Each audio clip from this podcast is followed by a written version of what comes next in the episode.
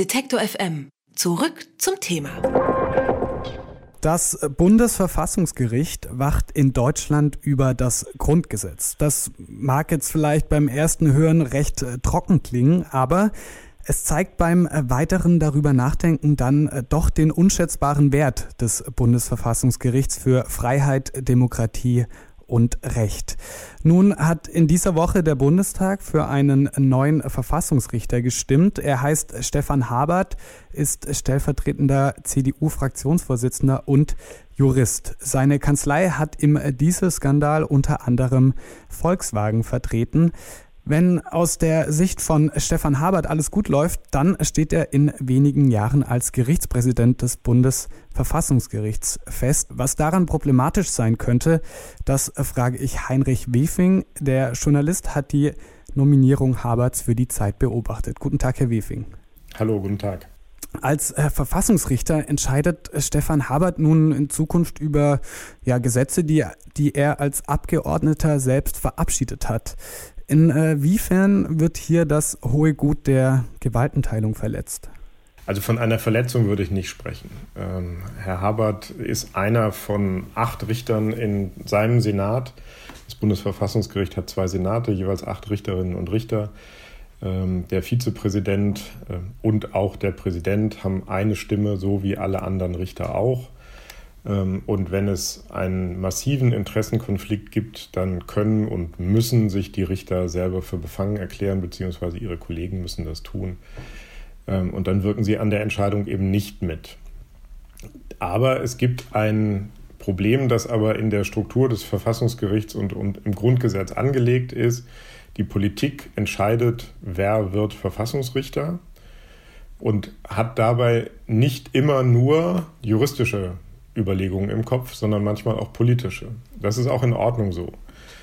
Dieser Grenzbereich zwischen Politik und Recht, auf dem das Bundesverfassungsgericht sowieso operiert, spiegelt sich auch in der Auswahl der Richter mit. Also ich würde nicht von einer Verletzung der Gewaltenteilung sprechen, das wäre viel zu stark, dafür ist sein Einfluss auch nicht groß genug am Gericht. Aber es ist problematisch, ähm, einen aktiven Politiker direkt ans Verfassungsgericht zu wählen. Wenn man jetzt nicht unbedingt am Tagesgeschäft in Berlin äh, dran ist, dann kennt man den Namen Stefan Habert wahrscheinlich überhaupt nicht. Also mir ging es auf jeden Fall äh, so. Mhm. Ähm, wofür steht denn äh, Stefan Habert überhaupt politisch? Wer ist dieser Mann? Stefan Habert hat sich rechtspolitisch engagiert und da ist er in den Gremien sehr einflussreich gewesen, im Rechtsausschuss äh, und dergleichen, auch in seiner eigenen Fraktion. Zuletzt ist er in Erscheinung getreten äh, mit einer Rede, die zwar nicht kämpferisch war, aber sehr entschieden, wo er für die Annahme des UN-Migrationspaktes geworben hat. Da ist er vielleicht zum ersten Mal vielen Bürgerinnen und Bürgern aufgefallen Vorher hat er eher im Stillen ähm, gearbeitet, nicht im Verborgenen, sondern im Stillen.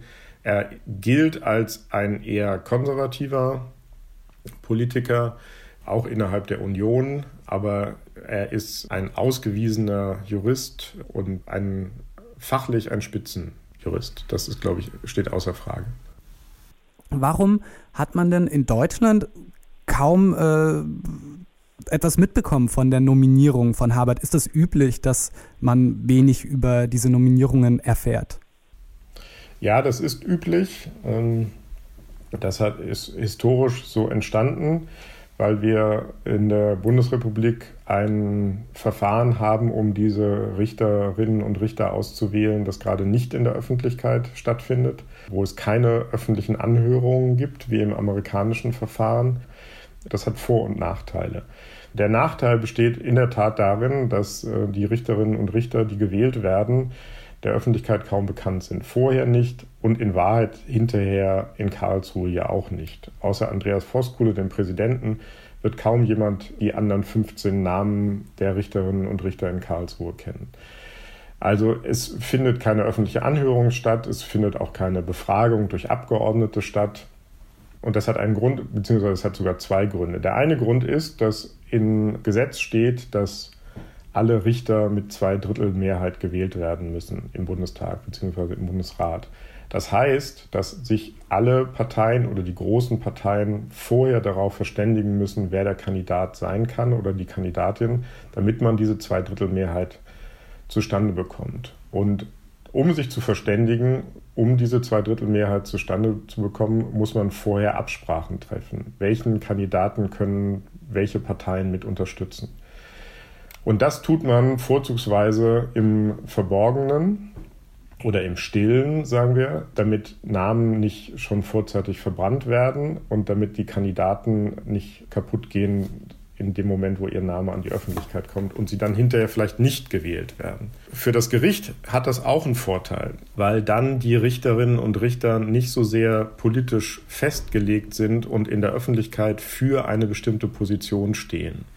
Das ist das Problem, das man bei den amerikanischen Richtern hat. Die sind ideologisch extrem festgelegt, weil sie von ihrem Präsidenten nominiert werden und von der einen Partei des Präsidenten gewählt werden. Das führt dazu, dass die sieben Richter des Supreme Court alle sehr, sehr festgelegt sind auf bestimmte Positionen, sodass man immer schon vorher weiß, für welche, wie sie sich entscheiden werden, wie sie urteilen werden. Das ist am Bundesverfassungsgericht komplett anders. Die acht Richterinnen und Richter, die da in einem Senat zusammensitzen, diskutieren und diskutieren offen und können ganz unterschiedliche Positionen einnehmen. Die sind ideologisch nicht festgelegt. Und das hat auch damit zu tun, dass sie sich nicht vorher in der Öffentlichkeit präsentieren mussten und eine bestimmte Position einnehmen mussten und für eine bestimmte Partei stehen müssen. Also das ist jetzt eine relativ lange, komplizierte Erklärung dafür, warum es von Vorteil sein kann, dass ein Richter sich nicht profilieren muss, um gewählt zu werden in der Öffentlichkeit, weil er dann viel flexibler ist hinterher in den Entscheidungen. Also das Bundesverfassungsgericht ist unterm Strich einfach weniger äh, politisiert als der Supreme Court in den USA beispielsweise. Absolut. Was noch auffällig ist in der Geschichte um Stefan Habert, was etwas verwundert, wenn man sich auch nicht dem Thema auseinandersetzt, dass er schon in äh, zwei Jahren Präsident des Bundesverfassungsgerichts werden kann. Wie funktioniert denn das, dass äh, jemand, der irgendwie erst zwei Jahre dabei ist, dann äh, schon direkt Chef werden kann? Das ist auch immer wieder so gewesen. Manche sind sogar noch schneller Chef geworden. Chef sein ist nämlich vor allen Dingen eine repräsentative Aufgabe nach außen. Also der Präsident des Bundesverfassungsgerichts sitzt bei Feierstunden mit im Bundestag oder legt Grenze mit in der neuen Wache am Volkstrauertag oder ähm, ist manchmal auch dabei, wenn ausländische Staatsgäste empfangen werden. Das ist eine ganz überwiegend repräsentative, zeremonielle Funktion. Er hat im Gericht selbst keine größere Macht als jeder andere Richter auch. Und auch über die Vergabe der, der beiden Positionen als Präsident und Vizepräsident gibt es Vorabsprachen zwischen den großen Parteien. Und nachdem Andreas Voskuhle zehn Jahre Präsident des Bundesverfassungsgerichts war und der war von der SPD nominiert worden, war jetzt nach den traditionellen Abspracheregeln, die da gelten, die CDU dran. Und dann nimmt man vorzugsweise den Richter, der am jüngsten erst am Verfassungsgericht ist, der zuletzt gewählt worden ist, weil der dann ähm, die längste Zeit Präsident sein kann. Man kann zwölf Jahre am Verfassungsgericht sein. Und wenn in zwei Jahren das Amt von Andreas Voskuhle geräumt werden muss, weil er dann zwölf Jahre dort war, dann hat Herr Habert noch zehn Jahre Zeit, Präsident zu sein. Und darum ging es. Wer hat eine lange Verweildauer noch vor sich? In äh, dieser Woche hat der Bundestag darüber entschieden, dass äh, der CDU-Mann Stefan Habert neuer Richter am äh, Bundesverfassungsgericht wird. Was hinter der Nominierung steckt und welche Kritik es an Habert gibt, das habe ich mit dem Zeitjournalisten Heinrich Wefing besprochen. Vielen Dank für das Gespräch, Herr Wefing. Unterstützen Detektor FM slash Danke.